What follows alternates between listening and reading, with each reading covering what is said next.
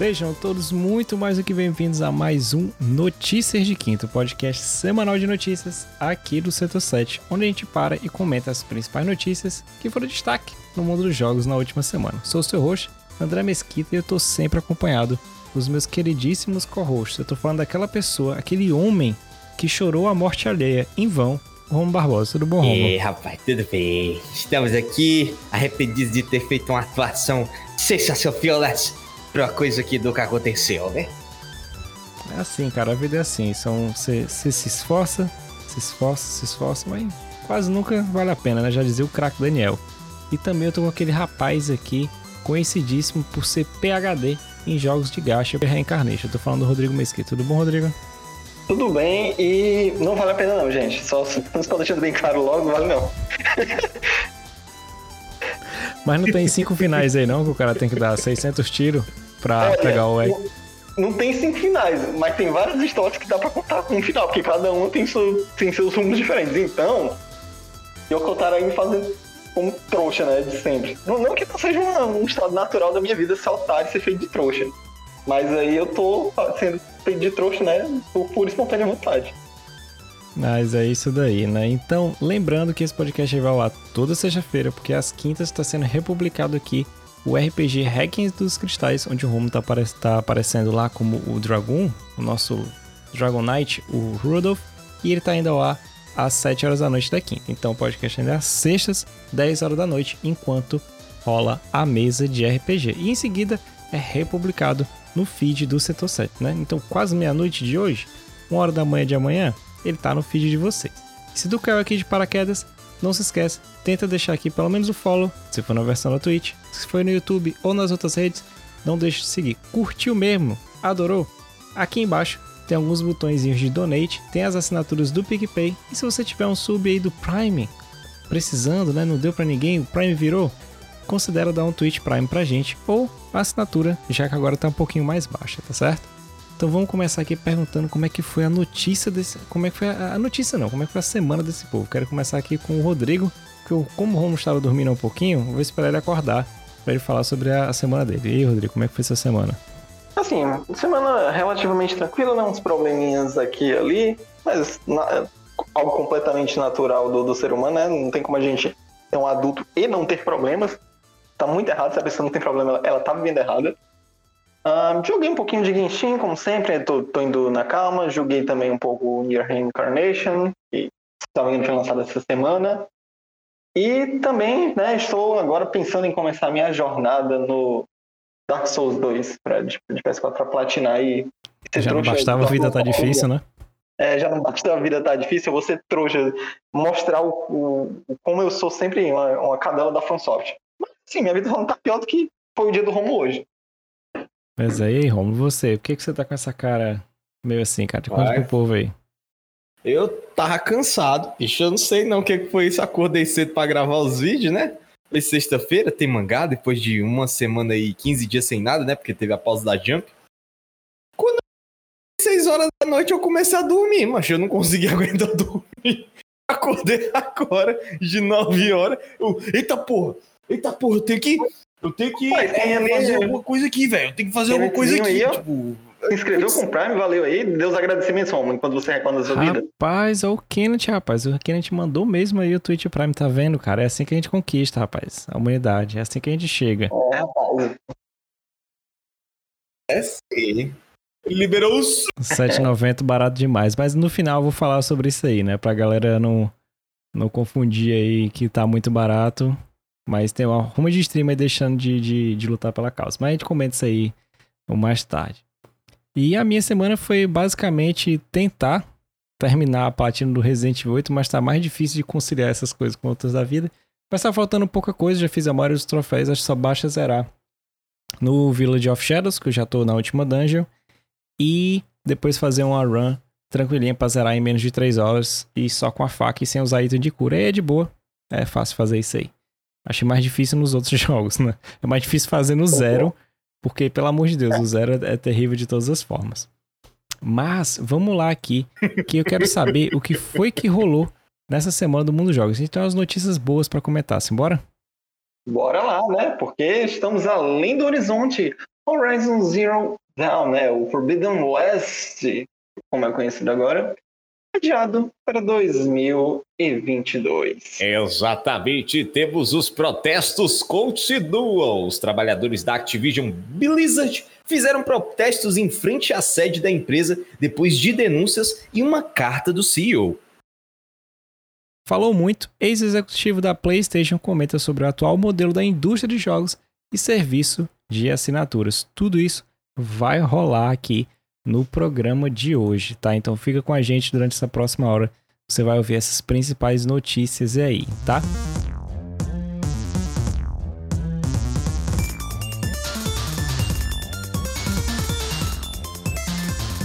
Mas eu quero começar com aquela notícia que tá longe, cara. Ela, tá, ela tava perto, ela tava no horizonte da gente, mas aí a Terra plana capotou.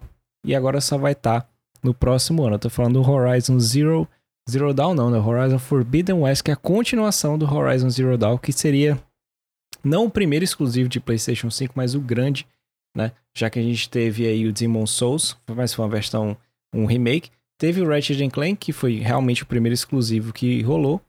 E a gente tinha a ideia desse jogo sair no segundo semestre desse ano. Mas ao que tudo indica, né? A, PlayStation vai adiar, a, Sony Corporation vai adiar pro primeiro quarto de 2022 devido a alguns problemas, né? Tem a questão de que nos últimos dois anos o desenvolvimento de jogos está ficando um pouco difícil devido à pandemia, Covid-19, então a, a relação de trabalho é um pouquinho diferente, uma coisa é você trabalhar com seu time todo junto, tem uma ilha ali trabalhando somente com, sei lá, com os assets, a outra galera fazendo só os mockups, outro tipo de coisa. Então, separar, às vezes em casa a pessoa não tem um PC na mesma potência para trabalhar, então é bem bem difícil também. E também tem outro fato, né, que as empresas não podem fazer crunch nas pessoas quando ela tá em casa, né? Fica mais difícil, né? Olha aí que coisa linda, maravilhosa. Eles descobriram que é mais difícil. Mas aí, Rodrigo, conta pra gente, tu acha que foi uma boa, né? Se a gente olhar por esse lado de, opa, dá pra polir mais o jogo, ou tu acha que foi só mesmo uma ideia, opa, a gente prometeu um negócio que não vai dar para cumprir e Cyberpunk já fez escola? Não, pois é, assim, é, era alguma coisa que a gente já estava esperando, né? Porque se salvo engano, o, o Herman Huss lá do PlayStation Studios, ele falou, se não me engano, foi em junho. É, que, é, que assim, a intenção dele. Foi em né? junho. É, foi, foi em julho, né? Uhum. É, não, em junho, em junho. Foi em junho mesmo? Ah, pronto, é porque eu não tava lembrando. É porque, se, se não me engano, foi um pouco depois da transmissão que teve, né? Do. Sim, foi depois daquele State of Play. State of Play, pronto. Pois é. Tipo assim, ele disse, olha, cara, tipo, a gente tá tentando lançar para essa janela, né, a Holiday, a, basicamente pro final do ano o jogo, mas eles não podem, não poderiam confirmar, né, se realmente iria lançar até o, até o final do ano. O God War também foi adiado, né, que esse aí a gente já tinha total certeza de que ia ser, o Horizon a gente tinha uma certa esperança, talvez, de que ele pudesse ser lançado esse ano, mas assim, é, como sempre a gente já tá vendo, né? Aquela coisa de, ah, pandemia afetou, tipo, se você for olhar, né, a, a, o que tem lá na Bloomberg, né, que foi feito lá pelo Jason Schreier e tudo mais, como sempre, é, cara, problema na, com relação a, a pessoas trabalhando em casa há meses, a questão da pandemia e todos esses outros fatores, como tu mesmo disse, questão de algumas vezes as pessoas não têm uns computadores ou coisas tão boas para poder é, entregar o material mais rápido, ou então para Tipo, às vezes a pessoa precisa receber certa coisa do estúdio para depois que receber isso do estúdio, poder começar a trabalhar e depois enviar o trabalho. Então, tipo, isso aumenta o, o prazo, né? Principalmente quando se trata de captura de movimento, é, a parte de áudio, em outros fatores. Mas, assim, eu acho bom porque, né, pô, mais tempo de desenvolvimento para o jogo, para sair ainda mais polido, talvez o que esteja dando um pouco esse atraso, talvez mesmo seja em relação ao PS4, né? Porque eu, esse jogo para fazer isso rodar no PS4 acho que vai ser um pouco complicado, mas poxa, por mim pode adiar tranquilamente. O que me é estranho é aquela coisa do tipo, poxa, é, como é que o PlayStation 5 tá vendendo tanto? Que a Sony anunciou, né? Esses dias, se não me engano, foi ontem ou antes de ontem que mais de 10 milhões de consoles já foram vendidos. Como é que ele vende tanto, sendo que assim, de fato, não tem muita coisa ali para você comprar, sabe? É, é, é mais aquela, aquela coisa, a promessa de um, um console do qual tem os exclusivos da Sony. Pois é, né, Romulo? E você, o que você achou dessa, dessa maravilhosa aí? Você que é um, um rapaz que está deslocado da sua empresa, trabalha no home office aí.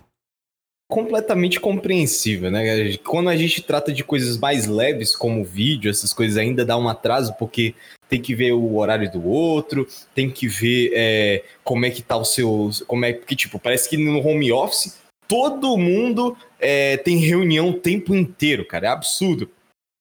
Toda hora você tá em reunião. E é aquela coisa, como o Rodrigo falou, tem vezes que o seu computador não aguenta, ele demora um pouquinho mais para renderizar aquilo que era necessário, principalmente porque a gente está tratando de um, um, de um produto que pesa muito nos computadores textura, modelagem, sonorização de primeira. Os caras têm que ter, às vezes, tem que ter um estúdio próprio para poder conseguir fazer as coisas, as gravações, para poder ter efeitos sonoros bons. Então, tem várias coisas. Tem as idas e voltas, né? Que é clássico de empresa. Você manda uma coisa, é, eles dão uma olhada, diz tá ok ou não, volta. E esse vai e volta, por você não estar na mesma empresa, não estar na mesma estrutura, se torna um pouco mais complicado. Porque, querendo ou não, dentro de casa, você tem outras coisas para fazer. Tipo assim, ou às vezes o cara é um pai, às vezes é uma mãe. Então, além de você ter que estar tá trabalhando, tá fazendo a reunião, fazendo o produto, enviando, voltando, ainda tem que cuidar dos filhos, às vezes tem que fazer um almoço,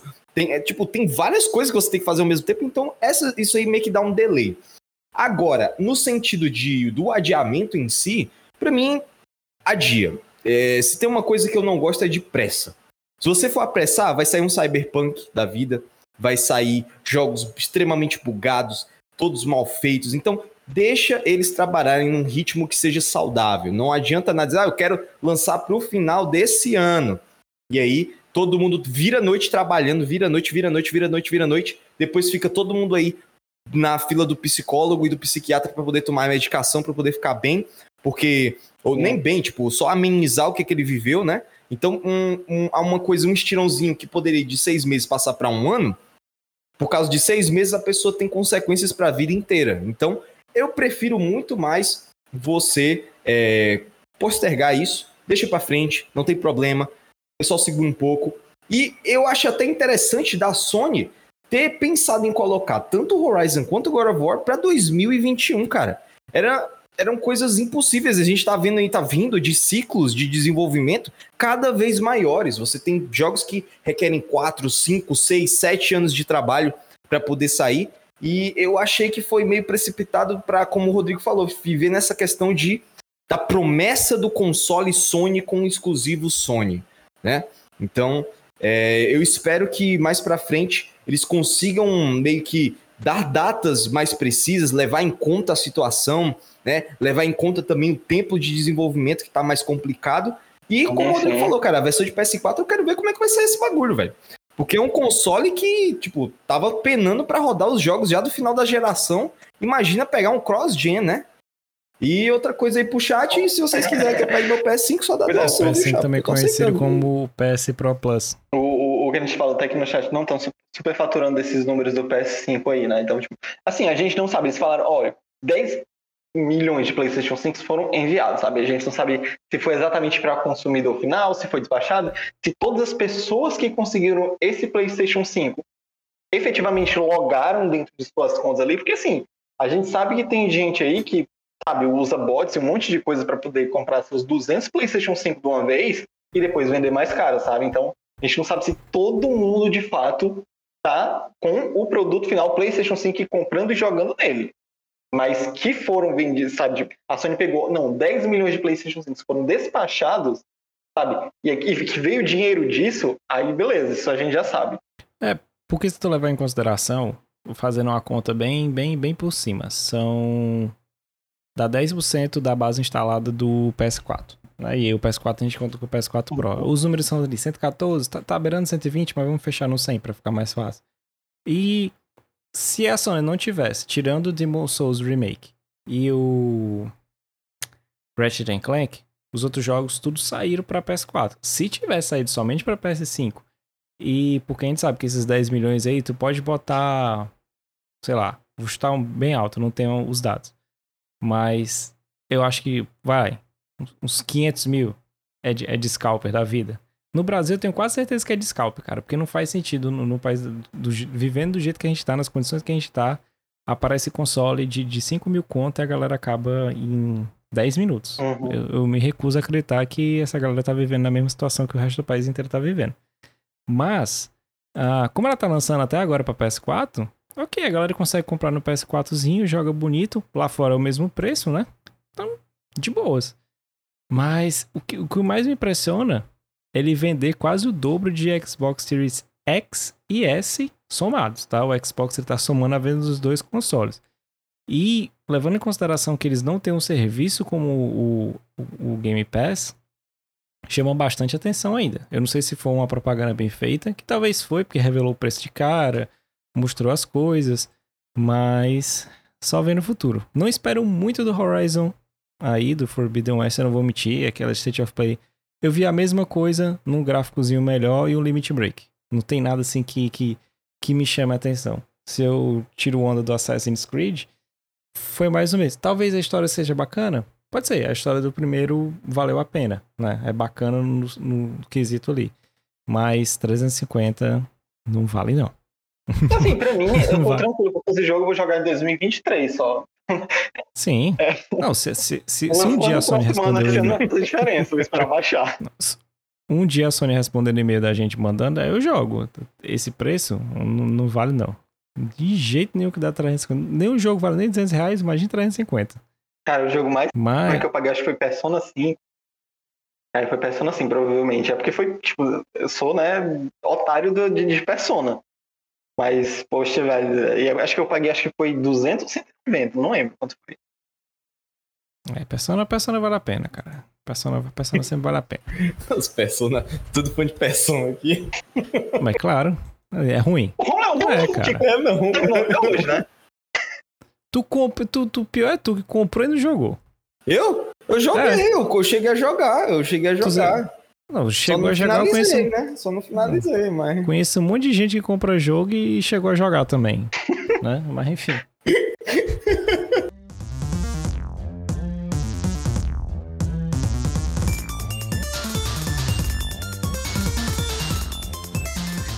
Mas vamos lá, levando em consideração aqui coisas que não vale a pena e empresas aí metendo a faca na galera. Ah, vamos continuando aqui. Semana passada a gente reportou tanto no site quanto aqui no podcast, aquele processo que a Activision Blizzard recebeu lá do governo da Califórnia, né? É, dias depois acabou acontecendo com a Riot, mas a gente vai manter aqui na Activision Blizzard, por quê? Na última quarta-feira, dia 28 do 7, teve uma, um movimento, né? Uma, um, uma greve, uma passeata ali dos, dos funcionários da empresa, centenas de funcionários, eles rodearam ali os, os estúdios da Activision Blizzard, né, com cartazes protestando, falando que as vozes femininas precisam ah, ser ouvidas. A ideia de. Tem cartazes tipo assim, play nice, play fair, no sentido de, ah, você tá fazendo tudo isso aí, expõe, seja sincero com, com a galera, né? Ah, tem muita coisa lá, cara, que foi interessante porque repercutiu bastante, inclusive todas as mídias sociais da, da Activision Blizzard, de todos os jogos, de Call of Duty, Overwatch, a World of Warcraft, Diablo, que, ser, o que for, eles ficaram em silêncio, não teve nenhuma postagem, nem nada. Aí teve aquela belíssima carta do CEO uh, ah, da Blizzard dizendo que muitas das coisas eles lutam, né? Aquela mesmo de sempre, né, cara? Dizendo que eles lutam com contra essa cultura, uh, que muitas das coisas ali estavam distorcidas, que ele vai entrar, que ele vai continuar lutando contra isso, só que teve a contrapartida dizendo que muitas das vezes ele, foi, ele recebeu as notificações, estavam chegando e falando com ele, mas o Bob Kotick não fez nada. E teve até uma coisa que ele tentou fazer, Rômulo, para sair por cima da carne seca, foi tipo assim: ah, vocês que vão protestar e tal, vocês podem ir, essas horas aí não vão ser debatidas do banco de horas de vocês. Olha que coisa bonita, né? Como se você aí pagasse todo o escândalo que aconteceu, né? O que, que você achou aí, Rom? Que além desse processo que eles receberam, quase mais, quase mais mil pessoas entraram com mais alegações aí, já que a gente sabe que foram demitidas quase 800 pessoas da Blizzard e Activision no quase no último ano, né? Aquela coisa, pra galera que foi protestar, meus parabéns, vocês estão fazendo certo. É, realmente é necessário você se fazer ouvido, se fazer visto, né? Para poder as pessoas notarem e, e aqueles que foram contra a lei, que, que feriram as pessoas, sintam essa pressão e percebam que não estão fazendo as coisas e serão, tipo, impunes, sabe? É bom saber que existem essas movimentações, que as pessoas estão tomando voz, estão indo para frente. Agora, no caso da Blizzard, principalmente do CEO, cara, é cara pau demais, né, velho? Pessoa, a pessoa é relatada como uma pessoa que recebeu denúncias, que recebeu é, notificações relacionadas a tudo que foi falado. Ele fala: não, nós lutamos. Não nós. Nós estamos aqui pelo. É tipo, nós estamos aqui por vocês. É, vocês são mais importantes. E no fim, não é nada mais na mente que ele garantir o pagamento dele no final do mês ali na empresa, que ele deve estar ganhando seus milhões, em comparação, né? Com aquela pessoa que está varando à noite, trabalhando feito doido para fazer os assets do Overwatch, do, do Overwatch 2, o, o, o Natimorto, né? E também o World of Warcraft, que tá aí há anos e anos sem sair do canto, né? Já tá diminuindo base, aquela coisa toda, só sobe quando vem atualização. Mas aquele cara que tá lá na base sofrendo pra caramba, recebe mal, dorme pouco. Enquanto o cara que não, eu estou aqui para proteger todos vocês, ganha seus milhões, né? Como foi falado anteriormente, ganha seus milhões como presidente, como cabeção lá. E, velho, é, eu, eu custo acreditar que. Como é que ele vai manter isso por muito tempo? Porque as investigações estão continuando, os processos estão sendo encaminhados. É, eu quero saber, no momento que tudo isso explodir, que as, as verdades foram expostas mais do que já estão sendo, mas de agora de forma mais intensa, como vai ser a. O que, que ele vai falar? qual vai ser o discurso.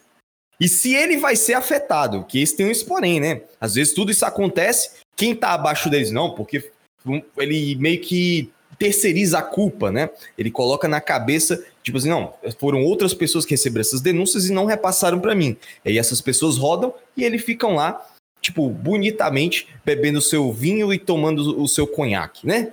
Então eu espero que realmente tudo isso venha a surtir efeito, que isso tudo venha a ser apurado os responsáveis e principalmente aqueles que estavam no, no, comando do barco venham a ser punidos, porque não adianta nada punir quem, quem assediou na parte de baixo, mas os de cima manterem protegidos. E espero que outras vozes venham, como tu falou, tipo, a Riot também aconteceu, que venha também a mesma coisa, que venha ser investigado, que venham haver protestos, que pessoas venham à frente, falem, que como a gente já falou na semana passada, isso deve acabar, esse comportamento deve ser combatido. E a, a, essa carta, a resposta do, do Bob Kotick, Rodrigo, é basicamente para para sustentar o negócio ali, limpar a barra e ficar entre os shareholders, né? Que estão pé da vida com ele. Assim, é pé da vida, mas é uma galera que investe e bota grana pra caramba que é otária do mesmo jeito. Mas o que foi legal é que quase 500 funcionários, ex-funcionários e funcionários da IUB também entraram com, com essa carta assinando com suporte, né? Já que a gente sabe que o, a mesma coisa estava acontecendo com, com o Yves Gilmore. E um dos motivos até do jogo que a gente mencionou aqui na semana passada, que é o. Eu só quero falar Sea of Thieves, que é o Square Bones, não ter saído, justamente acontece por esse tipo de coisa, né? Sim, sim. É, assim, eu gosto de ver é, a indústria, né, os desenvolvedores em si, é, tendo a sua voz é, sendo ouvida, principalmente através das coisas que a gente, como mesmo falou na, na semana passada, relacionadas ao, ao Jason Schreier, sabe? Ele virou basicamente um repórter investigativo nessa área de, de crunch, de abuso e de outras coisas. É, se não me engano, foi dia 28, né? O protesto que, que rolaram e tudo mais. Eu, eu achei bastante interessante ver cartazes tipo, ah, não, é. Brincando com as próprias coisas do jogo, sabe? Tipo, ah, não, nerfem os privilégios masculinos, essas coisas, porque assim, Obviamente, a gente sabe que também é, tem homens dentro da empresa né, que sofrem o crunch, que sofrem abuso, que sofrem discriminação, mas a gente não está tirando isso. O que a gente disse é a maioria das pessoas que sofrem isso são mulheres, entendeu? Tipo, a gente pode botar no geral funcionários, são os funcionários da empresa que eles estão passando por isso, mas a maioria em si que a gente vê nisso são mulheres. Só que o que é mais engraçado nisso tudo é que, poxa, tem todo um sindicato relacionado a pessoas, é, aos direitos trabalhistas e tudo mais. E o que a Activision Blizzard fez? Ela contratou uma empresa destruir sindicato, sabe? Tipo, olha o nível que é, ao invés de a gente pensar, não, vamos reestruturar isso, vamos fazer as coisas ficarem direitinho, vamos, sabe, tentar mostrar as, como as coisas devem ser e devem funcionar dentro de uma empresa, sabe? Que, poxa, não, a gente não deve destratar alguém que literalmente está trabalhando para trazer mais dinheiro para gente.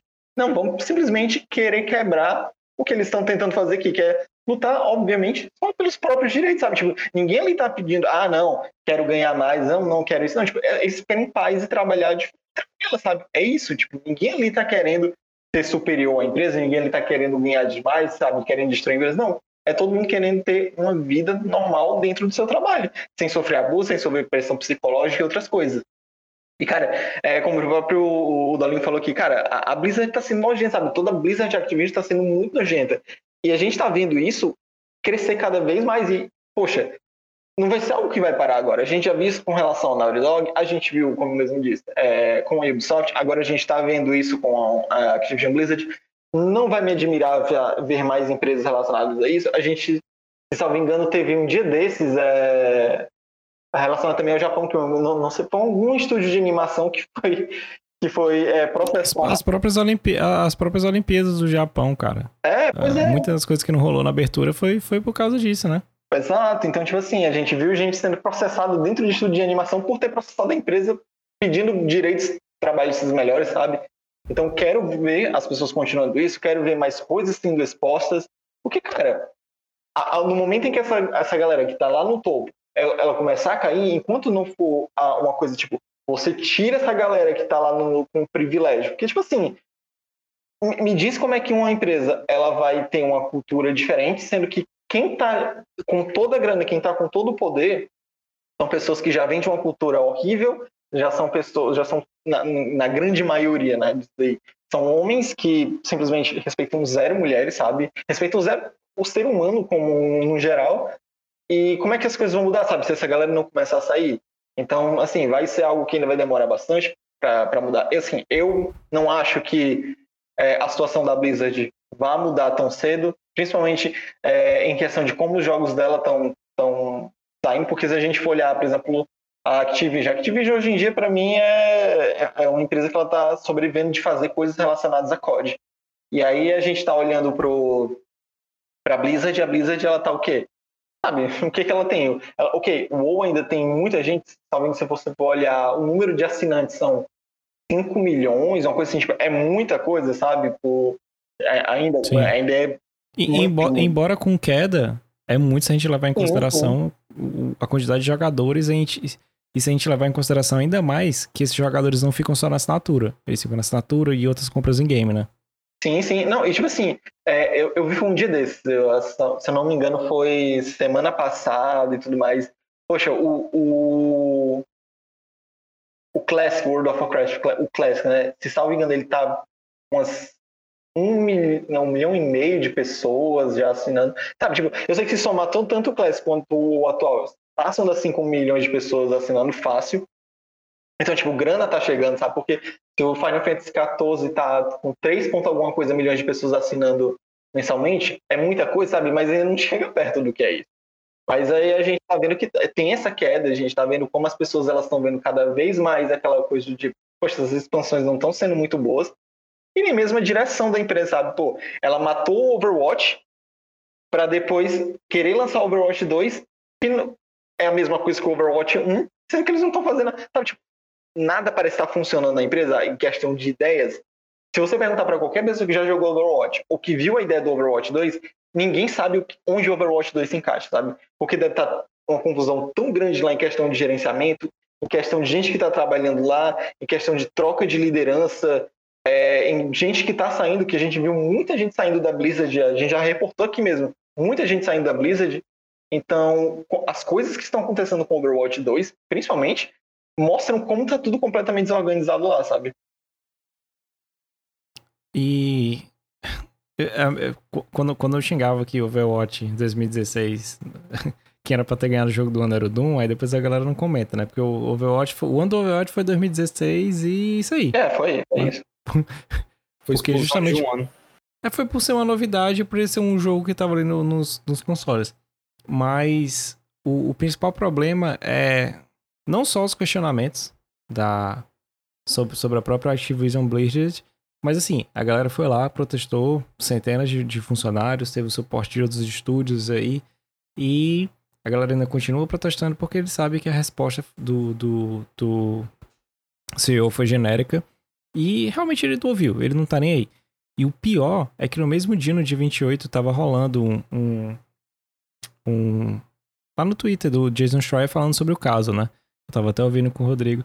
E era legal que a galera questiona, tipo assim, dizendo que ele não tava botando informação. O cara, o cara tava pesquisando esse caso há mais de um ano e meio. A galera esquece que noticiar é diferente de chegar e fazer essas fake news da vida e essa notícia falsa. Não gosto nem de dizer esse termo fake news. Tem um nome que se chama notícia falsa ou notícia falsa. Ah, como eles fazem, pega um dado nada a ver, bota um Photoshop terrível, uma foto e aquilo não é. Se você não pesquisou, se você não tem fonte, se você não tem dado, cara, não faz, tá? Eu não boto notícia todo santo dia no site porque tem coisa assim que eu acho supérflua, que é jornalismo de números, 5 não sei o que, 10 não sei o que lá e tal. E isso aí não é a tipo gente de. recebeu uma, uma raidzinha aqui, ó, do, do Caio lá do Ataque. Opa, rapaz! Olá, olha pessoas que aí. estavam me escutando ainda há pouco lá no Genshin, vamos. é, é, me escutando falar mal de Genshin, Rapaz. agora vamos escutar eu falar mal sobre a Activision Blizzard, né? Ma- Mas aí a gente tinha dito já, né, que se rolasse um gank do Caio, hoje era o dia, né, Romo? O dia de quê?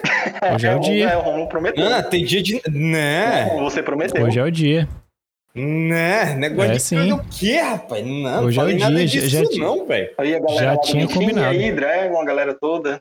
Fala aí, galera. O Dragon, rapaz. É hoje, Romo. Cara, não tem como. Não, não tem como o quê, velho? Deixa Foi, cara, quieto. tava lá.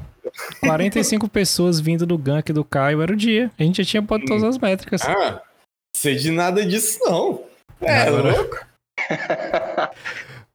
Ma- Mas aí, mas aí continuando na, na parada da Blizzard, é o, o que acontece. E os reports, é, cara, tem que pesquisar. Quando, quando eu fui pesquisando o caso, fui botando. Tipo assim, eu, tinha eu escrevia a matéria e parava. Escrevia e parava porque tinha muita coisa pesada, velho. Tinha muita coisa. Até deixei o alerta no texto, porque é pesado. E eu vejo que poucas vezes a galera quer, quer falar um- sobre isso, sabe? Então, quando a gente vê o adiamento do Horizon, que foi a primeira notícia que a gente colocou, é, é interessante, porque a gente já sabia que o jogo não ia sair esse ano, por falta de dados e algumas coisas, mas também é, é interessante ver que, poxa, vamos tentar pelo menos pensar um pouquinho na saúde dos funcionários, cara, é importante. É importante a gente estar vendo até a própria Twitch fazendo isso, então o cara tava comentando lá com o Rodrigo sobre essa questão, tipo, ele começou agora, voltou pra Twitch, botou o RPG, e aí teve todas essas métricas mudadas, tipo assim, isso mexe com a galera. Uma coisa é a gente aqui que não tem isso como renda, principalmente porque a gente nem tem renda daqui, mas, mas uma galera que vive disso, pô. Tem muitos streamers grandes que a gente conhece que teve cara que largou o emprego semana passada na outra pra viver disso aqui e tem esses problemas, né? Sim, Então é os, cara. É uma, Então, uma situação falou, tipo, terrível. É uma situação da qual a gente pega o adiamento do Horizon, né? Poxa, pessoas estão ali trabalhando em condições das quais elas não conseguem trabalhar direito por causa de trabalho remoto, Covid, tudo mesmo que a gente já havia mencionado.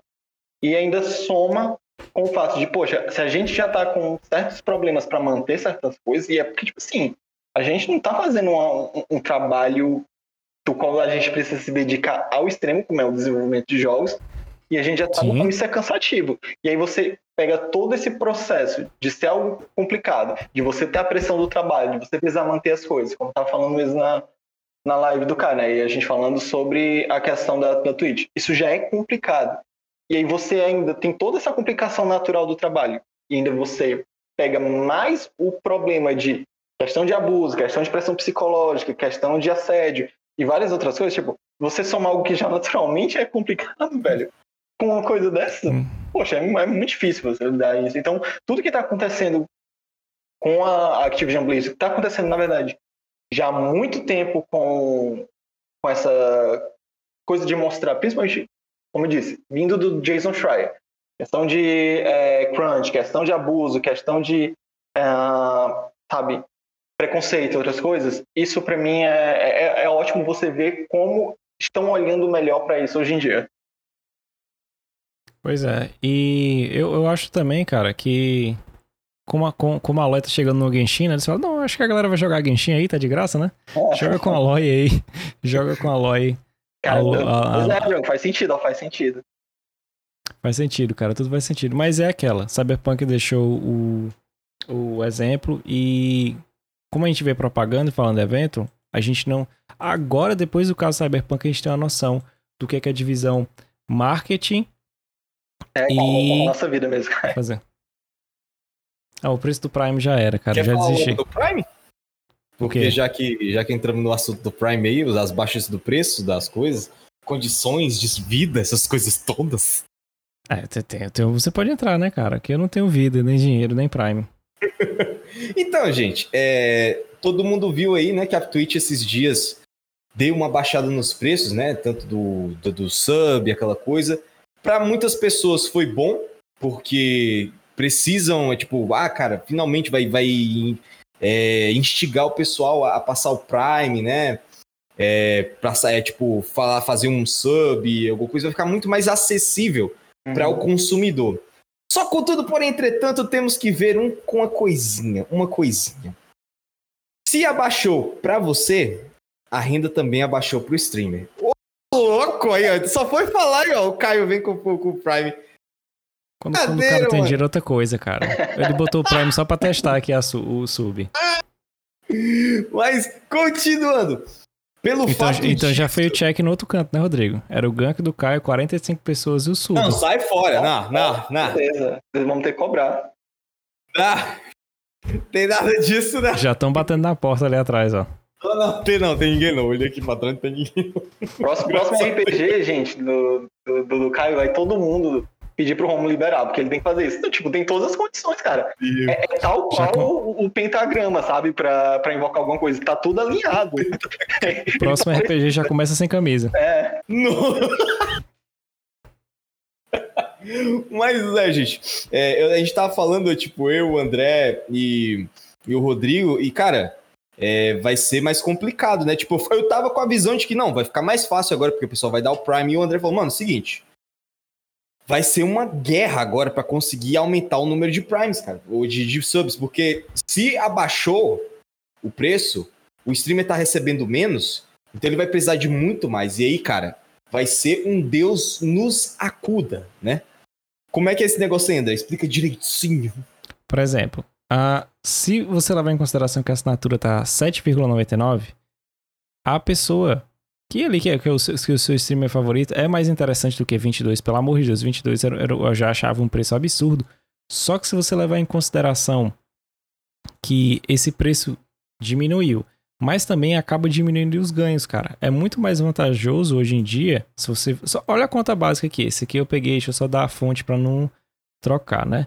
a- que é do Styles Games, lá no Twitter. Eu tá no meu Twitter, se vocês quiserem ver.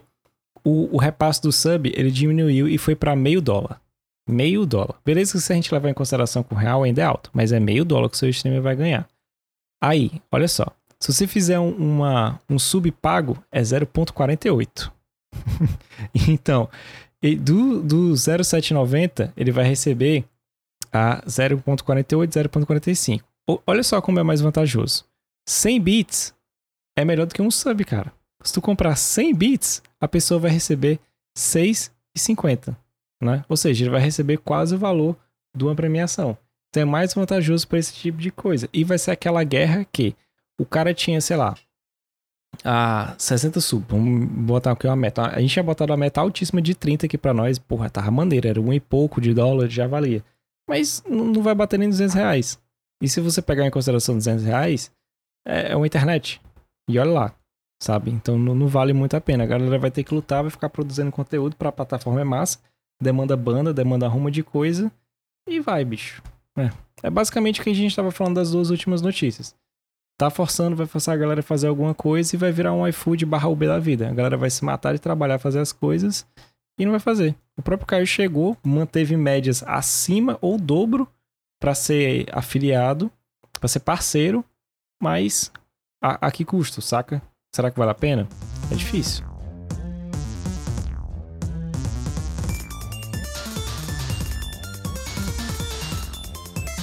Mas vamos falar da notícia boa aqui, que gerou polêmica, mas eu vim para desmistificar isso aqui. Sabe assinatura, Rodrigo? Tu, tu faz assinatura de algum serviço? Tirando de ser trouxa, provavelmente vários. Ah, isso aí é de graça, né? É. Tem gente que paga. Tem gente que paga pra ser trouxa.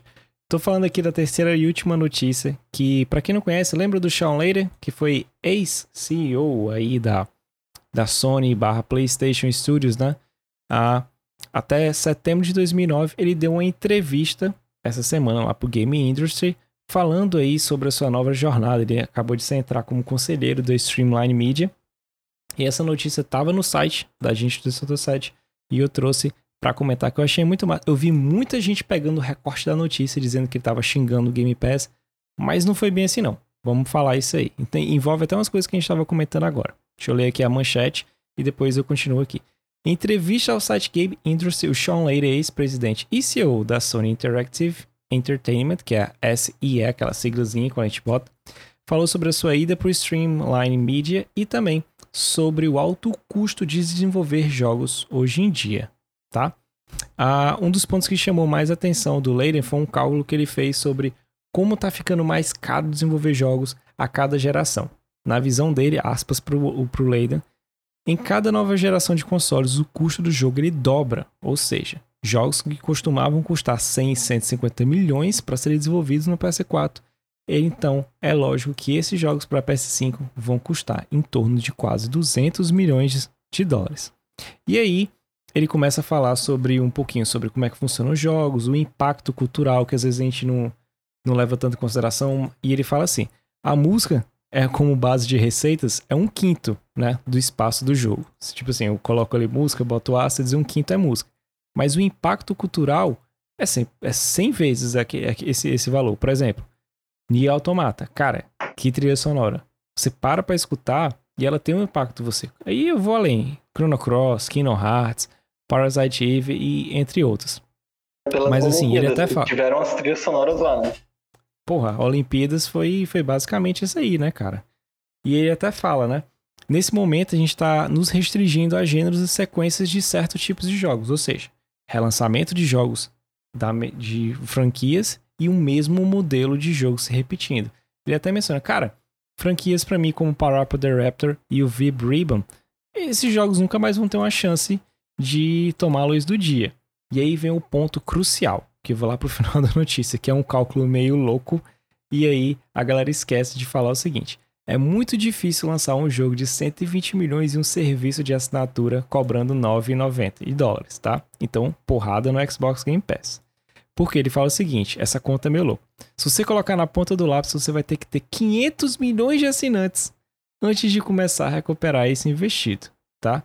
Então, Rodrigo, como é que eu vou ter que ter 500 milhões de assinantes, que isso vai me dar 15 bilhões de dólares para lançar um jogo de 120 milhões no serviço de assinatura? Pois é, né? Assim, dá um cálculo meio estranho isso daí. Mas eu não posso dizer muita coisa porque eu também Não é nem ele não passa, né? É, quer dizer, eu também não vou dizer muita coisa, né? Porque eu sou da área de humanos.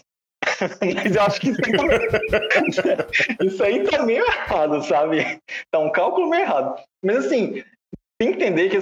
Vamos lá. É, vamos pegar o que, que a gente tá falando em questão de serviço de assinatura para console, sabe? Vamos botar aqui Game Pass em si. O Game Pass, ele tá te oferecendo o jogo enquanto você tem uma assinatura. Tem pessoas que elas não vão assinar isso, vão comprar diretamente o jogo. E nem sempre o jogo vai ficar lá. Então, é, tirando, obviamente, jogos exclusivos, né? Então, isso não significa que, por exemplo, se a Sony lançar um serviço de assinatura, né? Vamos botar aqui o, o PlayStation Now da vida. Onde ela, mesmo assim, lance os seus jogos exclusivos no dia do lançamento, isso não significa que algumas pessoas também não vão comprar, porque nem sempre todo mundo vai, é, vai querer a versão apenas digital e enquanto está pagando aquela assinatura. Para alguns é algo mais vantajoso, tipo, para mim seria muito mais vantagem eu ter os jogos exclusivos no dia do lançamento sem precisar pagar os seus 300 reais, sabe? Mas ela pode adotar um outro modelo que, ah, como ela já está fazendo com o próprio a própria PlayStation Now, estão vindo alguns jogos que já foram lançados tem um certo tempo agora para o serviço. Então, tipo, lança primeiro o jogo, depois de um tempo, sei lá, alguns 3, 4, 5 meses, não sei. O jogo entra dentro do, do serviço de assinatura, sabe? E isso tá, sabe, muito bem obrigado para o Game Pass. Ele não, não tipo, se, se salvo engano, é, são que 15 bilhões por quadrimestre em questão de. Sim. Se tu fizer essa conta do Shawn Lender, dá, uma dá uma coisa, coisa. assim, era que, que tu ia, tipo, era, sabe? Então, tipo, é, obviamente, quando a gente para e olha pro Game Pass, parece ser uma coisa que, gente, isso aqui não tá dando grana pra Microsoft, mas eles estão dizendo, cara, a gente tá conseguindo grana disso. Então, eu acho que assim, se for pra Sony fazer um negócio relacionado a um serviço de assinatura, Shawn Lender ela não chama, né, pra gerenciar. Porque aí eu já sei Não, que e nem, e, e nem ele, nem ele. Porque assim, o Shawn Lady saiu é, em 2019 tretado, cara. Ele não, sa, ele não saiu assim porque ele quis. O cara já tinha 34 anos de, de empresa e ele não saiu. Opa, cara, já deu 34 anos. Acho que eu vou sair aqui da, da, da empresa que tá liderando aqui, de nadando de braçadas com o Não, teve uma disputa de poder ali. Teve uma disputa entre ele o amigo do Mike, que é o Jim Ryan, e outras pessoas, porque já teve uma queda do CEO no Japão, e isso foi um efeito cascata, então ele já viu, cara, aqui não vai dar certo. Eu acho que as ideias que essa galera tem estão ultrapassadas. E quando o Sean Lader fala disso aí, do, do serviço da, da, do, do AAA, do, do Game Pass, eu falo até de uma discussão que eu tava tendo lá no, no, no grupo da Semana Jogo, dos meninos, que era com o Davi e o Lins, assim, um cara tem 34 anos e ele entende bastante dessa indústria. E no parágrafo anterior, antes dele falar dessa parada do Game Pass, ele disse o seguinte: as pessoas não compram o console porque elas querem ter mais plástico e metal na sala delas, não. Elas compram porque elas têm acesso ao conteúdo. Se alguém chegar aqui e inventar uma forma de eles terem acesso a um conteúdo de uma forma que eles não precisam comprar aquela caixa preta, ok. Mas aí que tá. Quem é que vai fazer isso? Quem é que vai fazer esse serviço todo girar? E ele até menciona, quem é que vai fazer esse círculo no quadrado, né, Rodrigo? Pois é, e assim, tipo, como o próprio é, Edu falou aqui no chat, né?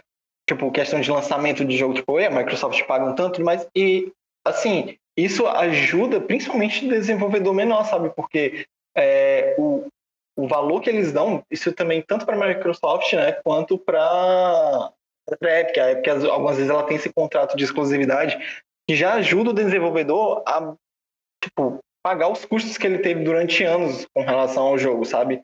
Uhum. Então, isso, isso, assim, é algo que a gente tem que também olhar em questão do desenvolvedor. O, o próprio também Rafael que falou, tipo, ah, não, o problema não é o, o lançamento do Day One, é o jogo, tipo, de 4 anos ainda custar 100 reais. Tipo, a Nintendo, Sim. né? De jogo, Porra. jogo ainda custa, custa seus 60 dólares, 50 lá fora, sabe? Ela não baixa o seu preço. Tipo, é jogo premium enquanto, sabe? Tipo, Ou é a então- ou então-. Isso, ou então ela relança um jogo de 11 anos depois, 10 dólares mais caro, né? É, exatamente. Mas assim, tipo, eu acredito que espaço para essa questão de, de serviço de é, tanto questão de streaming de jogos quanto de assinatura não só existe como isso gradualmente vai se tornar algo que as pessoas vão atrás, sabe? Ah, porque dependendo do local onde você tá, não é fácil. Tipo, eu, eu posso dizer, pô, é, gosto muito da Sony, eu tô há muito tempo na plataforma é, PlayStation, questão de troféu, questão de é, ciclo social mesmo do- dos meus amigos, sabe? A maioria joga no PlayStation. Mas se uma pessoa que nunca jogou videogame, ela quer comprar um videogame atual, eu vou dizer assim, olha, se você não quer comprar um PC é, para ter tanta a forma de você jogar quando você fazer outras coisas, e você não você quer só ter um videogame, se não, não quero ter o pro- problema de comprar várias peças, e tudo mais não, quero só um videogame. Obviamente eu iria indicar o Series S, porque é o console mais Sim. barato e você, cara, tem um serviço de assinatura que vai te fazer jogar jogos no lançamento, sabe? Então, é, não, não tem como você olhar para esses. Por mais que a pessoa seja um, um hater da, da divisão Xbox e tudo mais, não tem como você dizer que a Microsoft não está fazendo da maneira certa isso. Sim. E até quando os meninos falam aqui no chat do Rafael e os outros do não faz sentido pagar 100 reais no jogo, eu já acho, eu vou além. Eu vou além. Eu já acho que eu bato nessa tecla. Preço de jogo, independente de onde ele sai, ele tem que ser localizado de acordo com o mercado. Não dá pra pessoa se matar de trabalhar e ganhar 1.100 reais pra custar um jogo 350. Eles têm que ser como era na Steam até um tempo atrás. Cara, 100 reais, 100 reais no máximo um AAA. Dane-se aí os outros, dê os pulos lá fora a empresa, sou consumidor e quero isso. E assim, E deta- passando detalhe, por- Sean Lader, Ah. não é todo jogo que vai custar esse valor, não, sabe? Tipo, a gente tá falando Sim. de um jogo É. AAA, assim, de alto nível, um Sim. top da vida. Sim. E o, o, mas, o, mas eu entendo, eu vou fazer o advogado do diabo aqui, que eu tava fazendo com o Davi também, né? a gente ficou do lado do Leider, é o seguinte. Esse parágrafo, ele se perdeu no meio da entrevista inteira. Sim, sim. Como eu não consegui achar a entrevista em vídeo, eu, eu li a, a, entrevista inteira que saiu no site da Game Industry. Quem quiser chegar lá, eu vou deixar até o link aqui da, da minha matéria. É, se perdeu nisso. Até um cara que é o Beijing Salles, que é um desenvolvedor indie, ele falou: Cara, é. Eu acho que a galera perdeu o meio fio da meada no que o Leiden falou. Mas aí tem um ponto, Romo, que eu discuti isso com o Davi semana passada e semana retrasada, quando tava passando outros podcasts lá. Beleza, esse, por que, que esse serviço é tão vantajoso e Sony e Nintendo não correram para fazer um parecido? Tem, tem essa resposta aí, né? É, cara, é bem simples, né? Eles estão na frente. Eles estão ganhando, então, tanto na geração, a Nintendo tem o seu ecossistema ali, que ano vai e ano vem e nunca muda, sempre estão lá batendo e o consumidor compra. Os caras lançam um jogo emulado dentro do console deles que é pior do que um jogo emulado no PC pela galera independente e ainda assim vende. Então, infelizmente, a gente tem é, duas empresas que estão, independente da situação, estão conseguindo se manter fortes na disputa ou na, na venda né, de seus consoles e dos seus softwares.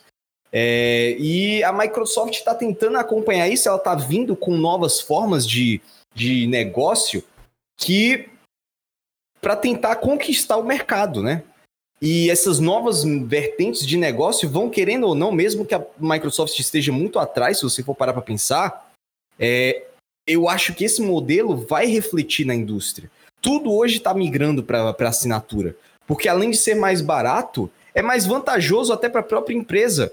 Porque ela não vai vender tanto no quesito de jogo. Tipo, ah, eu não vou vender os meus 60 dólares do jogo quando ele sair. Porém, ele vai ter uma renda fixa mensal de 10 dólares toda a vida vindo daquele cara que às vezes não compraria um jogo durante meses e meses. Mas ele vai querer os 10 dólares para poder ter uma assinatura e ter a, acesso a uma biblioteca muito grande.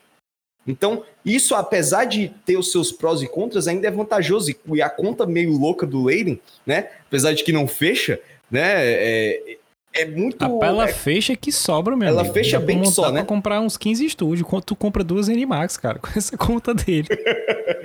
o negócio é que eu percebo muito é, que, por enquanto, as empresas elas estão numa vertente de eu tô tranquilo. Eu tô vendendo, numa pandemia, com uma crise de chips, pessoas não conseguindo comprar os consoles, o PS5, mesmo todo durante esse cenário, conseguiu vender 10 milhões de unidades, 10% ali, vamos fazer falar dessa forma, 10% do que o PS4 já vendeu na sua vida inteira, nesse intervalo de tempo tão louco que a gente está vivendo. Então é porque ela sabe que ela tem o consumidor dela na mão. E por isso abre portas e porteiras para que ela faça o que ela bem entender com seu, com seu, com seu usuário, né, com o seu consumidor.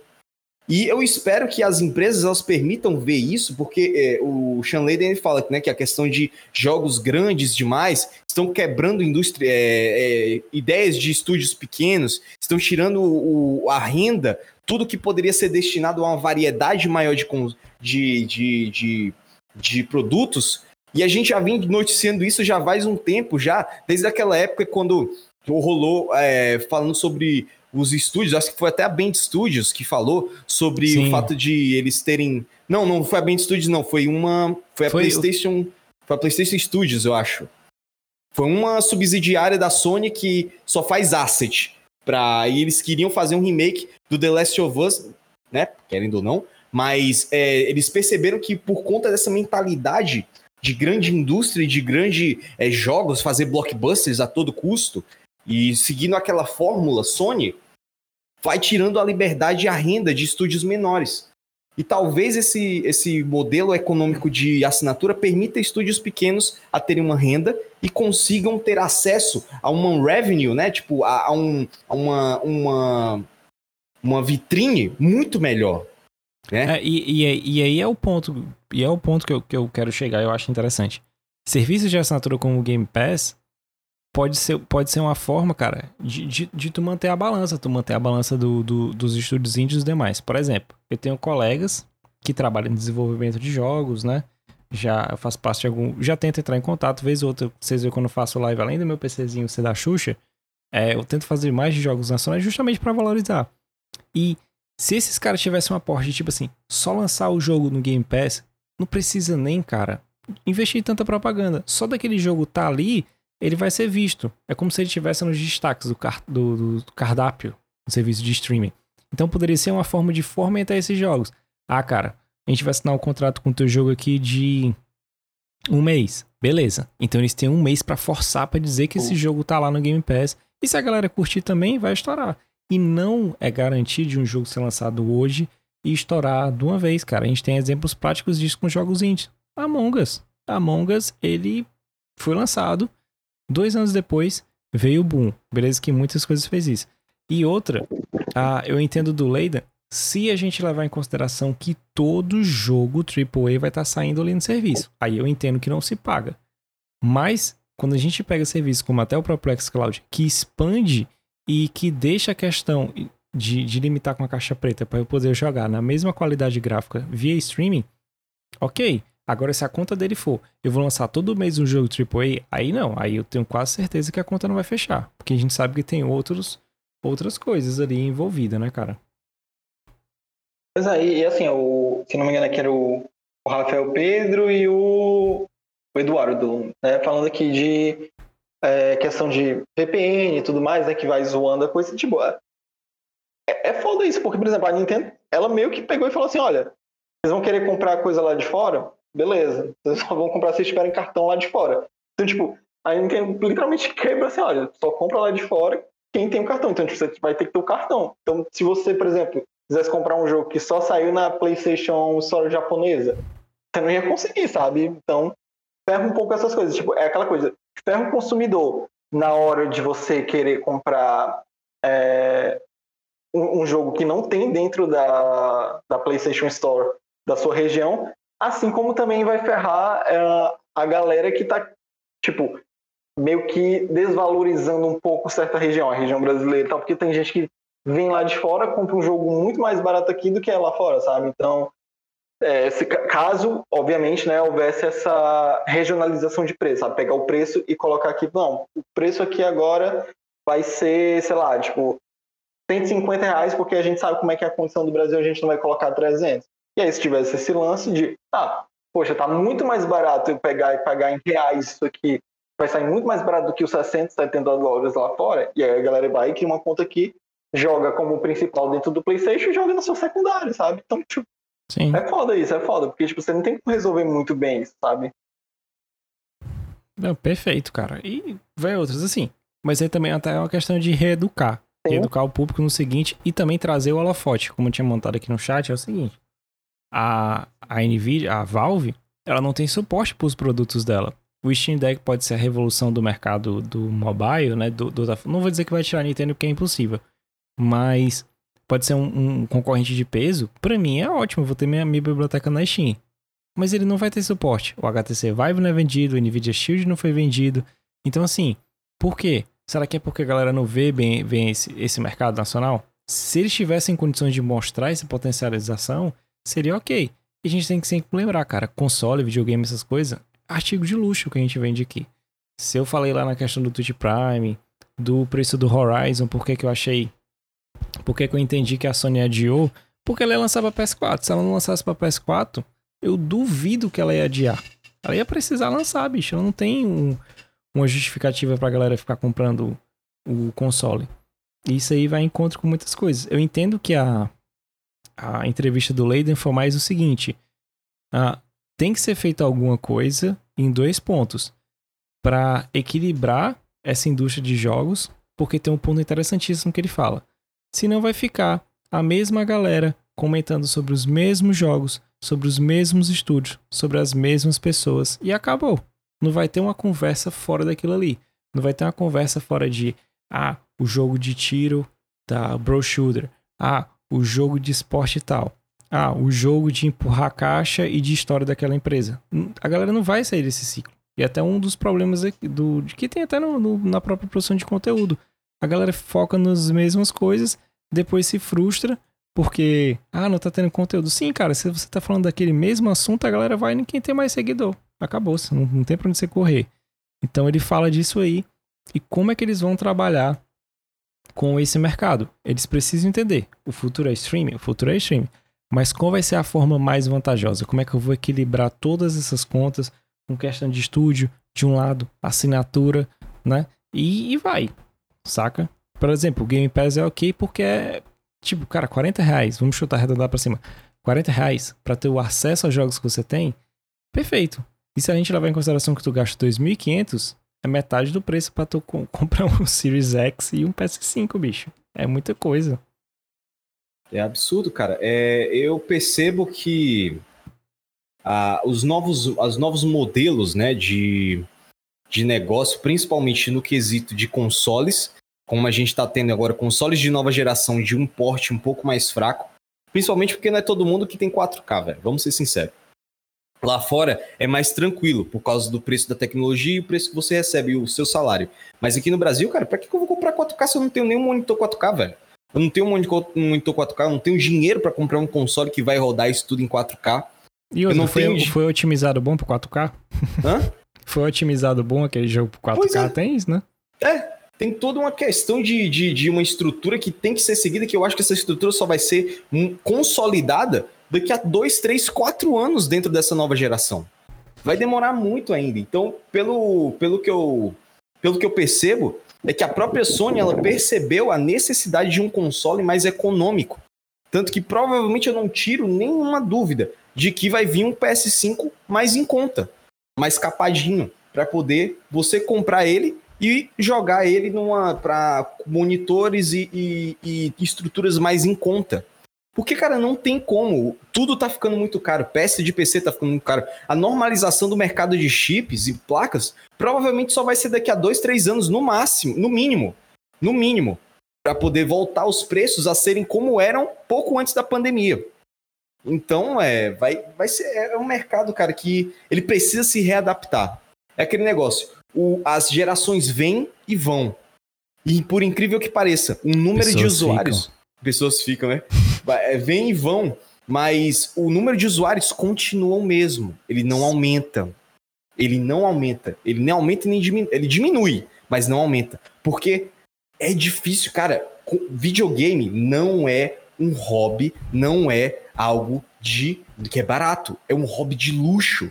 Você ter que abrir mão de 3 mil reais para comprar um console abaixo, um, um, console que é mais fraco do que os, os, os standards, né, que eles falam e você ter que gastar 350 reais para comprar um jogo toda vida que lançar, cara, não é um hobby, não é um, um, um vício, que a gente pode falar que é vício, essa porra, barato, não é. Tu, tu quer saber qual o principal problema disso aí, Rodrigo? É. É que a indústria de jogos passa a arrecadação do cinema, mas ela não tá enraizada como a indústria do cinema. Uhum. Ninguém, ninguém vai pro cinema é, tipo assim, pega Vingadores aí, que era a maior bilheteria até depois o Avatar ser relançado. Tipo assim, tu, tu tá dizendo que aquela, aquela rumo de gente que foi no cinema é tudo cinéfilo? Tipo assim, quando você bota o termo, você já restringe a quem tá jogando videogame a chamar de gamer, não sei o que. Tipo assim, não. É, foi uma coisa que o Davi falou que eu achei interessante. Cara, no dia que esse termo cair e que jogar for uma questão de conceito, alguma coisa, o próprio Leiden fala isso. Cara, internet 3.0 é o videogame. Como vai ser feita? Não sei. Né? Tem, tem essas questões, né? Sim, não. O, o Edu até falou aqui no chat, ah, lembrar que isso aqui é a realidade brasileira e não mundial. Sim, tipo, a gente tem a noção de que é, videogame é caro pra cá, mas assim, a gente tá vendo como videogame tá sendo caro de se fazer e como tá sendo.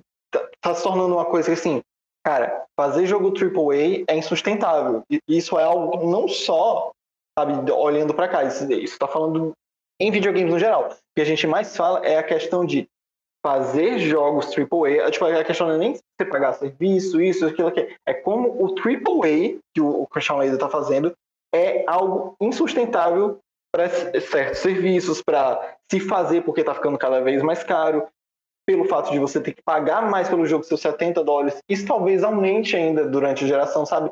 É a questão de o quanto essa prática do AAA é insustentável. Esse é o grande ponto, assim, sabe? De você pegar e olhar. Cara, esses jogos são assim, porque é complicado, sabe? Você paga, você fazer, poxa, um jogo de 250, 300 milhões. Imagina quando é que não vai ser um valor, por exemplo, de um, de um próximo GTA, sabe? O quão grande que não vai ser isso daí. Por isso que a gente pega é, todo, todo o lance de, de mobile e jogos gerais, por exemplo, a gente ainda há pouco estava na, na live do Genshin, né? A galera veio aqui da, da raiz do Genshin. Por que Genshin tá tão grande? Porque é um jogo free, cara. Tipo, você vai pagar se você quiser. Eu nunca paguei um centavo no Genshin, saca? Por que, que o LoL ainda tá se mantendo até hoje? Porque é um jogo free. Porque, pra mim, a gente falou ainda pouco sobre, sobre o, o Overwatch, mas, cara, qual o sentido de o Overwatch 2 ser lançado se ele é a mesma coisa do primeiro, só que com algumas coisinhas de diferente ele ainda vai ser um jogo pago, sabe? Tipo, o Overwatch se beneficiaria muito mais sendo um jogo gratuito. Então, é, você vai vendo que, principalmente jogo mobile, tá muito grande, por exemplo, o, o Warzone, como falaram Sim. aqui, o, o COD mesmo de, de mobile, é, Free Fire, to, todas essas coisas, jogos free, é mais fácil porque, tipo, ah, já tem um celular, vou atrás disso aqui, porque tá todo mundo jogando, se rodar, rodou, beleza e tal. Ah, pô, vou gastar vez outra aqui numa skin, nisso ou naquilo, entendeu? Então tem essa renda constante, sabe? Essa coisa que sabe. Você não precisa comprar o jogo, mas ela gastou ali algo que às vezes ela não gastaria comprando esse mesmo jogo, sabe? como o Romulo mesmo falou, em relação ao próprio Game Pass. Tipo, tá tendo um dinheiro entrando ali que talvez a pessoa não fosse gastar no jogo em si. Então, é, tem, tem que olhar várias dessas coisas, sabe? De, de questão de é, como elas são as coisas relacionadas a fazer AAA, como são as coisas relacionadas à questão de serviço, sabe? Para tudo isso se encaixar, para mim é muito complicado. Sim, é, é o que a galera não entendeu. O arco da, e ele menciona isso, não a galera aqui, né? Mas a, a na indústria geral, ele fala: tá acabando o esse segundo ato da indústria de jogos, né? A galera vai ter que se reinventar para fazer outra alguma coisa. Até, até qual momento esse, esse intuito de AAA ele tá sendo vantajoso? Porque assim, começou-se com a sigla de AAA para dizer que era um A era sobre gráficos, um A era sobre orçamento e um A era sobre sei, gameplay, alguma coisa. É, o primeiro conceito da sigla. Depois ele virou isso. E outra, qual é esse limite de indie hoje em dia? É só uma determinada terminologia. Por quê? Ah, jogo é, gru, é meu é nome que saiu essa semana. É Estúdio Indie, a manchete. Estúdio Indie formado por ex Naughty Dog e Santa Mônica ah, fará um jogo de 100 milhões. Isso é indie? Isso é um estúdio indie, formado para essa galera todinha. Não faz sentido. A questão é o quão isso está sendo ah, bem feito e levar em consideração outra coisa. Muita parte do orçamento desses jogos é marketing, cara. É muito marketing. É muito tipo assim, anunciar e colocar porque é preciso. Ninguém vai saber que, você, que o Romulo fez o melhor jogo do mundo se ele não chegar no, no expor. O Cyberpunk foi isso. Falaram tanto, falaram tanto que o jogo se pagou no primeiro dia. É rever a sustentabilidade dessa indústria. É entender o que está acontecendo. Eu, no meu caso, como consumidor, tu tá me ofertando um serviço que eu pago 35 reais e tenho acesso a diversos jogos de The One, tô nem aí, cara, pra essa indústria, saca? Tão, tão me dando um serviço que é vantajoso. É vantajoso demais, cara. É, e assim, eu adoro porque essa visibilidade de vários jogos indies. Tem outros locais também que a galera não, não conhece, tipo o próprio Humble Bundle. Você compra packs aí por um dólar, dois dólares e vê um rumo de jogo que é bacana, é experiência. Experiência perfeita, bicho. É, é basicamente é, Pois é, como o Edu tá falou que não, a diferença entre só lançar jogo AAA, né, e quem ser uhum. sustentável, você, tipo, eu, eu entendo essa ideia, sabe? O que eu tô querendo dizer é que, assim, existem jogos que eles são chamados de AAA porque a gente sabe o nível de investimento. Eu vou botar aqui. Vamos botar uma comparação dois jogos que custam 60 dólares, que saíram por 60 dólares no seu lançamento. O The World Ends With You, né, lá, o New, saiu por 60, custando seus 300 pontos aqui na PSN, vamos tá aqui, 60 dólares. Ele claramente não teve um investimento nem, sabe, tipo, 30% do que foi um The Last of Us Part 2. Uhum. Eu entendo que, assim... Red Dead Redemption. O Red Dead Redemption. Eu entendo, assim, é, beleza, a empresa ela tem que pensar em, ela vai lançar um jogo premium, como é um The Last of Us da vida, e vai lançar jogos menores que ela pode fazer, é, tipo, chamar de AAA, né? Porque ainda são jogos com bom investimento, não são jogos de investimento que tem um jogo indie, lançar também pelos seus 60, 70 dólares. O que eu digo de insustentável é Tipo, às vezes não bate a conta do tanto que você gasta é, em um jogo do, do nível, que é um The Last of Us Part 2, em questão de assets, em questão de detalhes e outras coisas assim, quando você compara com outros jogos. Você compara, por exemplo, vamos estar aqui, o próprio Mario Kart, o 8, Sim. da Nintendo. Mais de 30 milhões de, de jogos para medir de um jogo que foi só remasterizado para o Nintendo Switch, saca? Um jogo que é um jogo de alto investimento. É... E beleza. Compara com, com The Last of Us em questão de o quanto foi gasto? Não sei, acredito eu que não, sabe? E aqui, que nem o Rafael falou, não, mas aí qual, qual o ponto? Tipo, o que, que define um AAA e um indie, sabe? Tipo, hoje em dia a gente não sabe mais nem o que, que define um indie. Sabe? Tipo, tem indie que é AAA, se você olhar, sabe? Você pegar um, um, um Hades da vida, tipo, Um Ori. um, um Ori da vida, sabe? É um investimento que alguns indies não teriam. Então, é, é muito complicado a gente falar a questão de, de preço de jogo, de investimento, de questão de AAA, o quanto você vai pagar, como você vai colocar um jogo que é, sei lá, você pega aqui um, um jogo que a Sony produza que vai vai sair muito mais barato, você colocar ele num serviço Day One, ao mesmo, da mesma forma que você vai colocar um The Last of Us Part 2, sabe? Como é que vai sair a, a conta para você é, colocar um jogo desse que, obviamente, o investimento foi bem maior, mas que em questão de valor na hora da venda, ambos estão lá pelos seus é, 60 dólares, 70. Tipo, é muito, é muito complicado, sabe? Tipo, é, é um problema que às vezes a gente não, não entende muito porque não bate, sabe? A gente não, não consegue ter noção do, de como é que tá vindo essa grana, de como é que tá indo essa grana para desenvolvimento, como é que tá indo para estúdio X, Y e tudo mais. Tu, tu quer levar um, um consideração um negócio bem, bem simples mesmo Uhum. quando a gente fala de, de jogo indie ou outro. Por exemplo, ano passado eu fui jurado do, do Game Jam Plus. E aí eu- a gente tem uma parte que a gente vai pra analisar os pitches, né? Que é quando a galera mostra um vídeo ou apresenta o seu jogo pra galera mostrar o orçamento. E no nosso caso eu tava como avaliador, né? Tava Uhum. fazendo a parte do, do jogo. E assim, você nota que tem uma galera com potencial, tem uma galera com ideias, eles sabem algumas coisas, mas até quando eles vão ter esse tipo de investimento?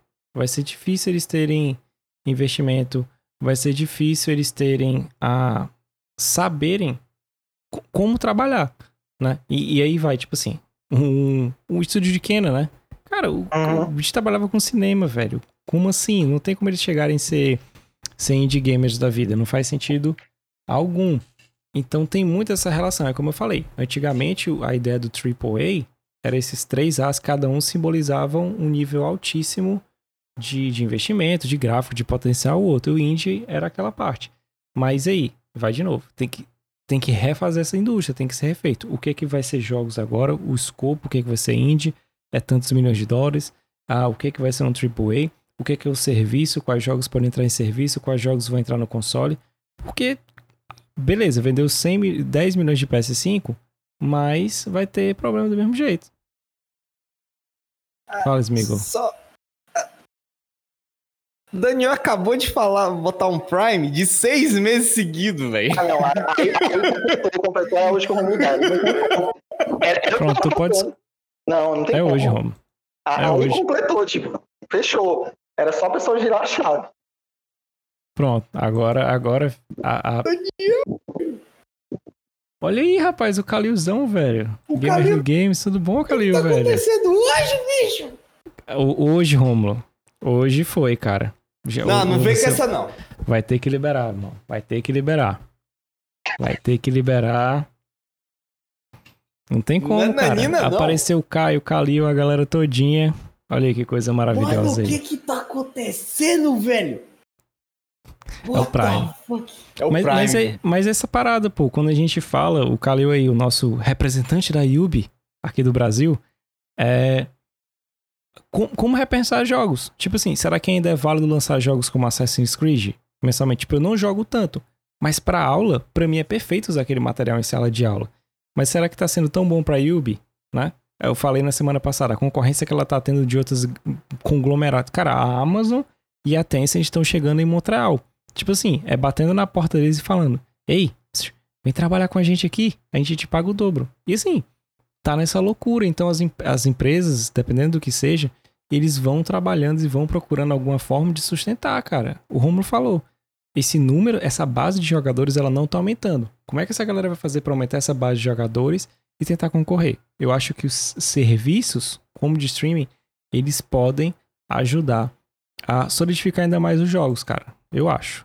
O, o Rafael até que falou é, com relação ao Five Nights at Freddy's, né? Que tipo, ele ainda é considerado em tipo. Eu acho que indie hoje em dia tá assim, tipo, jogo indie, ele ainda é um jogo indie, mas ele é um jogo indie premium, tá? A gente pode até dizer é, é, é de uma forma premium, é um jogo que tá nos holofotes, que obviamente começou a ter mais investimento, que mais pessoas estão olhando para isso. Então, tipo, ele começa a, a, Ele ainda tá nessa coisa ele não é um jogo de um investimento absurdo, mas ele não é comparado a, a uma galera que está saindo de faculdade agora, juntando, sei lá, cinco, seis pessoas ali para poderem montarem e fazer o seu jogo, sabe? É, é muito complicado a gente pegar e olhar como é que é essa questão de indie, do que, que não é indie, de como é que funciona, de a gente olhar as práticas, até mesmo como estava falando aí com relação à Nintendo, que pega um jogo de seus 10, 20 anos atrás e relança por 60 dólares. É, é, é difícil a gente falar isso, sabe? Porque, tipo, eu não sou um desenvolvedor, eu não sou uma pessoa proficiente para falar com relação a como é que está funcionando o sistema e, sabe, a, com relação à grana e tudo mais dentro do, de questão de serviço, sabe? Eu não, eu sou dono do Game Pass, sabe? Para eu ter noção. Pô, isso aqui tá valendo a pena, tá valendo a pena gastar tanto nisso, investir tanto nisso nesse jogo. Mas, assim, ao meu ver, alguns jogos desses, eles não funcionam nesse serviço. Por exemplo, um The Last of Us, ele eu acho que não, não funcionaria para você colocar no serviço como um Game Pass da vida, sabe? E por isso que a maioria dos jogos hoje em dia, que a gente está vendo, tá puxando para o lado do serviço. É você ter um jogo onde ele vai ser uma plataforma onde você vai estar sempre atualizando ele, onde sempre coisas novas vão estar chegando e a pessoa vai estar lá gastando sempre. Você vai estar lá meio que aquela coisa de, de, do tipo, investindo em algo onde pessoas estão investindo e por isso você consegue investir ainda mais nisso, sabe? E aí alguns jogos que eles não conseguem fazer isso, eles morrem. Tipo, a maioria do, da, de empresas menores tentaram fazer seus Battle Royale da vida e, tipo, ah, vamos surfar na onda do momento e não deu certo. Porque é difícil também você fazer até mesmo um jogo de serviço, sabe? Não é toda empresa que ela vai conseguir manter. Não é fácil, assim, cara. Não é fácil, assim, sabe? É muito difícil você falar com relação à a, a, a, questão de serviço, porque é, a indústria de jogos é uma parada muito, muito maluca, sabe? Tipo, ainda é uma indústria muito recente, sabe? Se você for comparar com a música, for comparar com o cinema, ainda é muito recente a indústria de jogos. É verdade. É, é. é aquele negócio, questão dos indies, como ela está em constante modificação, né? A própria indústria de jogos. É, o conceito de indie de 5, 6 anos atrás não se aplica em nenhuma forma hoje em dia. Hum. Você não consegue é, mais botar essa linha, porque além dos estúdios que estão nascendo com ex-integrantes né, de grandes empresas, não é mais uma galera novata, é uma galera experienciada, só que saindo de um ambiente onde tinha toda uma, uma, uma estrutura para um ambiente menor, ainda tem o fator de que existem grandes empresas, por exemplo da EA, que está é, ajudando estúdios menores com custeio. Por exemplo, o, o nosso querido maluco lá que bebeu pra caramba no Game Awards e xingou todo mundo, né? Fazendo, produzindo aí o. Como é que é o nome, mano, do jogo? Caraca. Do It Takes Two?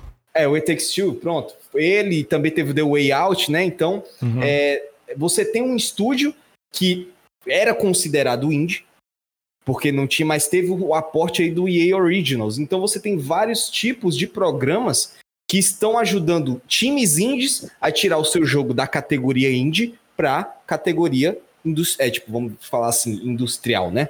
Então, é, o que, que eu percebo? Essa linha, as pessoas podem começar como indies, mas as empresas estão vendo esses, esses talentos e sai muito mais barato você investir num jogo menor para ter um ganho maior lá para frente do que você fazer um AAA toda vida, todo ano. Porque são o quê? É, o tempo de desenvolvimento atualmente é o quê? É de cinco anos, às vezes, está indo para okay. seis anos de depende, de um AAA.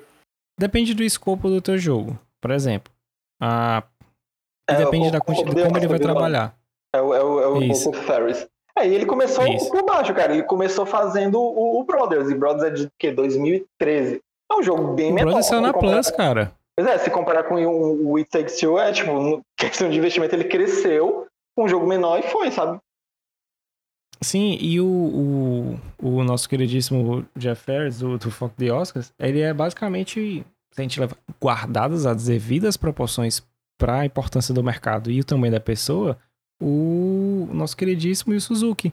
o Yu Suzuki, a cada jogo, ele ia trabalhando, pegando, melhorando, até lançar o Shemu, o primeiro Shemu. Cada mecânica que tá tendo nos jogos dele, que foi no Brothers, depois teve no Way Out, pra masterizar no... Cara, o It Takes Two, pra mim, é o jogo do ano. Não tem pra onde você correr. Então, Uhum. assim, ah, e são aportes. O Year Originals são aportes. Unravel é um jogo maravilhoso. Unravel, cara, que jogo. Que jogo lindo maravilhoso é Unravel. Tipo assim, são aportes. Mas eu levo em consideração quantos outros Unravels estão por aí, mas não tiveram a chance e a oportunidade de brilhar. Né? Então tem muito. É um mercado gigantesco e não tem quem cobre ainda esse tudo tipo de coisa, né? É, a indústria de jogos é louca, cara. Se você for ver o tanto de coisa que lança na, na Steam, o tanto de jogo maravilhoso que deve ter lá, que tipo, ninguém nunca vai saber, sabe? Só vão saber anos depois. Não se destaca, sabe? Tá tudo se degladiando lá em meio a vários jogos. Mas é isso, cara. A indústria de jogos é maluca. A gente meio que pulou muito do que o Shaolin tava falando, né? Em questão de, de, de serviço e tudo mais. Mas assim, né, cara? Se tá dando certo pra Microsoft, é porque ela tá fazendo essa conta bater de alguma forma aí, que o, que o Shaolin não conseguiu calcular. Isso, eu vou até deixar aqui, antes de encerrar nessa parte, deixar a recomendação de leitura, né? Do Sanctuary Pixels, do Jason Schreier. E tem logo no início do livro uma frase muito legal que ele começa a falar sobre a indústria, né? Que é um parágrafo que ele tá conversando com o desenvolvedor e ele fala assim: o desenvolvedor fala para ele: Ah, parece até um milagre que esse jogo sequer foi terminado, né? O Jason Schreier fala. Ele, o cara fala assim: Jason, é um milagre qualquer jogo ser terminado. Ou seja, tipo assim, cara, é uma loucura. Não é o mesmo ritmo, não é a receita de bolo que você faz e coloca, né? Então fica o, o a ideia do, do, do Sean Lader, por favor, não é porque eu escrevi a matéria. Não caiam nesses, nessa imbecilidade que a galera faz de rinha de consoles. Teve muita coisa importante. O vacilo foi ele atacar o serviço de streaming. Foi, concordo. Eu acho baixíssima a ideia, principalmente na matemática, que ele tem que aprender regra de três. É, não, quem quiser ir no Twitter do Sean Lader colocar uns links do, das aulas de matemática do Telecurso 2000, eu acho que Ou então o GIF, ou então o GIF do Acertou Miserável. Acertou miserável. eu acho que ele, ele vai né, conseguir aprender um pouquinho mais como é que faz cálculo. Não que eu seja bom nisso também, né? Se vocês quiserem botar no meu Twitter também, eu preciso de uma aula de matemática. Mas eu acho que pelo menos eu não sou a figura pública para falar disso no nível dele. Ai, meu Deus do céu, não, não tem condições não. Mas então é isso. Encerramos por aqui esse podcast. É, isso é um. Exatamente. Agradecer a todo Foi... mundo que apareceu aqui no chat, né? Principalmente lá da, da, da Rage, lá do Caio, do Genshin, toda a galera que tá sempre me vendo lá quando tá nas lives de Genshin, agradecer a todo mundo aí. E na, na próxima live do Genshin, ou então, quando vocês quiserem aparecer por aqui, também né, no nosso podcast. Exatamente. Mas antes de encerrar, Rômulo, corre e faz todas as novidades aí, diz o que, é que a gente pretende. Então tem 30 segundos pra falar. Não, 30 segundos é putaria. É só você ser sucinto. Vamos lá, começando. Se você olhar na programação aqui do canal da Twitch, você vai ver que houve algumas alterações. Isso mesmo, os dias das streams tiveram uma leve mudança porque coisas novas estão vindo. Então preste bem atenção que eu vou falar o roteiro da semana para você. Segunda-feira era o nosso dia de animes, onde a gente vinha aqui para assistir Vinland Saga ou qualquer outro anime que estava, né, é, que a gente foi escolhido, mas não vai ter na segunda-feira. De segunda foi para quarta-feira. Aí você vai perguntar, pô, mas por que que saiu da segunda para quarta? Você vai entender. Na terça-feira, terça-feira, vai, vamos estar aqui eu, a Yu, o Colute e o Caio. Não sei se eles já falaram, então pode ser spoiler para vocês. Mas vamos começar as nossas jornadas em Final Fantasy XIV. Então fiquem de olho nisso que na terça-feira vamos começar a jornada de Final Fantasy XIV. Então venha pra cá que vai dar certo. Quarta-feira é o dia de anime. Então, quarta-feira vai ser o dia de anime. A gente vai vir aqui para poder assistir continuar o Vinland Saga. Faltam mais duas streams pra gente fechar todos os episódios do Vinland Saga. Então, meu amigo, fique de olho que vai vir a parte que vai ser do Carvalho, tudo bem? Quinta-feira, Final Fantasy Hacking dos Cristais, vocês já sabem, quem é daqui já é de casa, já sabe como é que é o esquema. Então vai ter o, o RPG maravilhoso que foi bem haja coração do episódio dessa semana. É a é, sexta-feira o nosso podcast de notícias de jogos, então chega junto, notícias de quinta, começa sempre esse horário e vai até essa mais ou menos 11h30, 11 horas, 11h30, aí vai dependendo das notícias de quão boas elas são. E no sábado, folga. É folga aqui na Twitch, folga aqui na Twitch, pelo amor de Deus que a gente precisa descansar. E no domingo, nós temos a nossa live onde a gente vai continuar, e pelo amor de Deus, não sei porque que eu comecei com isso, mas a gente vai continuar a nossa jornada em Doki Doki Literature Club. A gente começou na semana Bom passada. demais, cara. A tua live, Rom. Oi? A tua live. A- Até agora não tenho no momento. Até agora, tipo, eu tô com 40 minutos no jogo Ah, e eu tô tá. fazendo, ó, se você não conhece, eu estou fazendo o Rudolph dentro do universo de Doki Doki Literature Club, que aí eu faço a voz dele adolescente. Ah, Qual o problema? É que a voz dele tá engrossando, mas falha às vezes, entendeu? Hum, Então eu faço todas todas as vozes de todo mundo. Eu quero lembrar se eu ainda sei a voz de cada uma das waifus, velho. que eu fiz uma voz eu, diferente. eu, eu, eu vou querer saber exatamente como é que tá a sua voz da Mônica. Mano, todo mundo fala da Mônica, velho. É full roleplay. Então, se você quiser ver Doki Doki Literature Club com o Rudolph, pode chegar junto que dá certo. E na segunda-feira, que antes era o, o anime, né? Os, não, os não animes. não sabe, Rafael. Vamos, vamos. Eu não- não. Sabe não. Primeira Não sabe vez, não. primeira vez que eu tô jogando. Ele não tem noção vez. alguma do que, é que ele tá fazendo na vida dele. Nem tem noção. Eu não, eu não, Prometeu. É a primeira vez que eu tô jogando. Aí o que, que acontece? Segunda-feira, que antes era a nossa live de animes, vai ser folga, porque pelo amor de Deus, gente, precisamos descansar. E se você, e se você não conhece o nosso canal no YouTube, vai, o Pablito vai botar aí no chat o bot pro YouTube. E aqui embaixo também vai ter. Lá no YouTube a gente faz voltado mais para animes. Então, se você gosta de animes, lá tem as leituras, tanto que vai ter os react, vai ter aquela coisa maravilhosa relacionada aos mangás que vocês curtem, né?